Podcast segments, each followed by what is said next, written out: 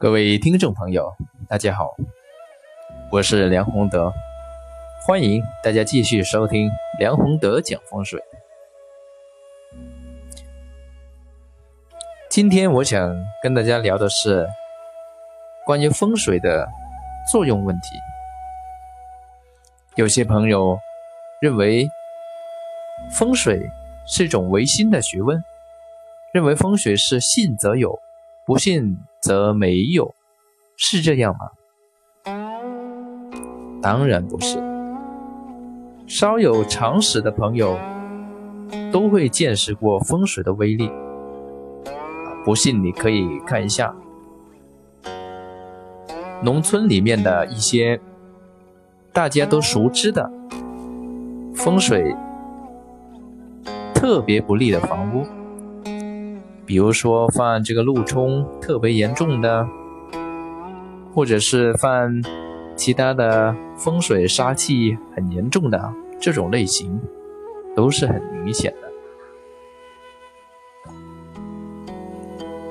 其实风水准确来说，它是非常客观的，只是在后来的发展当中，它也加进了一些唯心的因素。所以就导致有些人认为，啊，它非常神秘、神秘化了。但风水其实它只是一个专有的名词，这个名词只是一个代表，它其实研究的是天地人三才的学问。我们都知道啊，这个世界有天有地。人作为一种生灵，只是存活于天地之中，求得生存而已。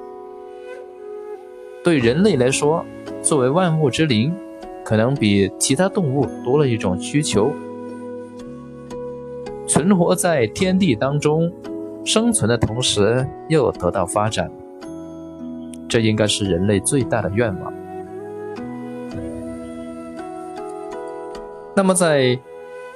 风水学里面，这三者的关系，他们必须是做到和谐统一，才能称之为好风水。而风水学里面，真正来说，它研究的其实就是天地与人这种和谐共存的，或者人在天地当中。能够和谐相处的这么一种学问，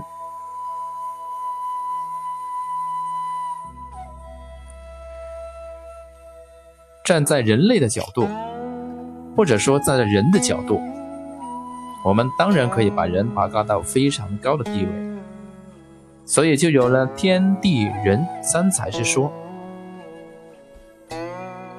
但实际上，天地是客观存在，而且存在的非常久远。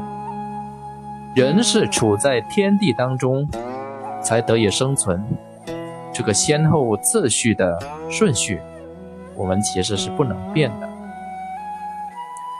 所以，真正的好风水或者风水研究的，其实就是天和地如何通气，人。如何在其间得到它的滋养？在天地同时的通气的同时，人处在其间，自然就能够得到天和地啊这两种气场的滋养。而天为阳，地为阴，所以天地如果通气的话，它们阴阳是平衡的。人处在其中。那么人也沾了这种天地平衡的这种气场，那人生活在这样的环境里面，这样的格局里面，当然是非常不错的。所以综合来说，风水其实涉及到天地人三才他们的相处关系问题，而在操作方法上，则有阴阳。五行、甚至包括八卦方位、紫白九星等等。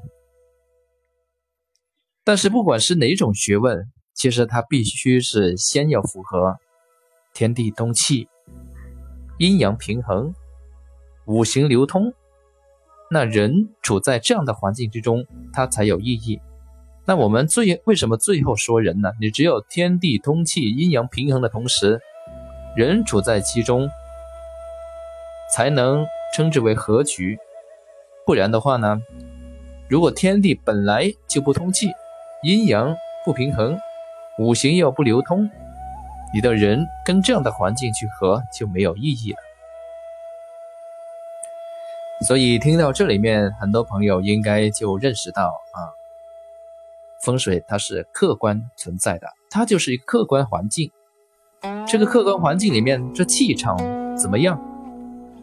这个客观环境里面的山和水的组合，是否达到我们刚才说的？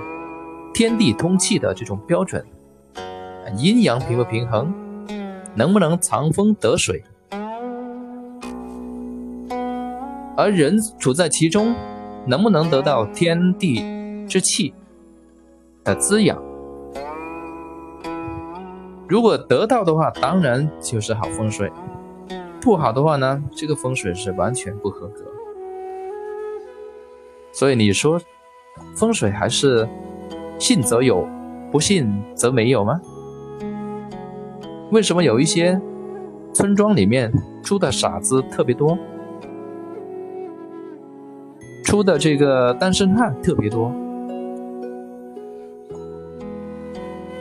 为什么有一些村子里面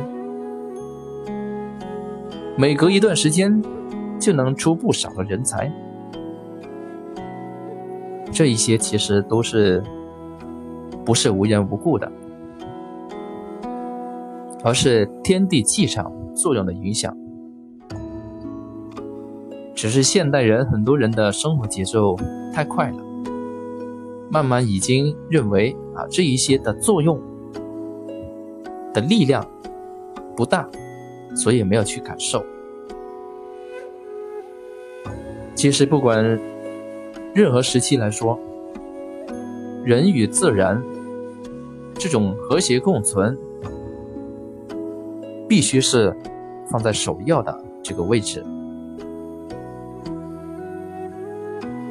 而风水里面，我们所说的这种气场、磁场，它包含的知识非常的宽广，包括天文、天星、各种天体啊，对地球、对地球上生命、对。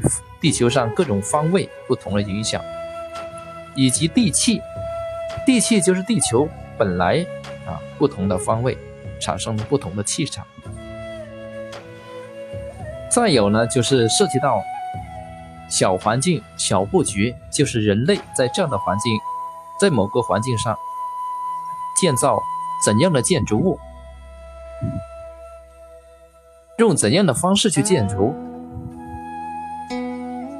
然后人住在里面，要开什么门，住什么房，灶又建在什么位置，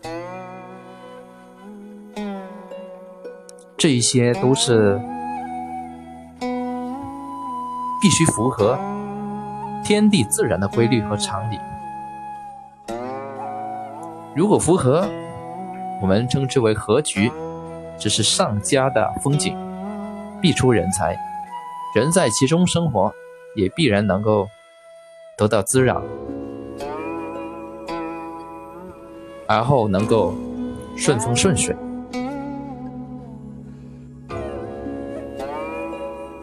这个就是风水里面它的原理，也是风水里面啊它所客观存在的这种理由。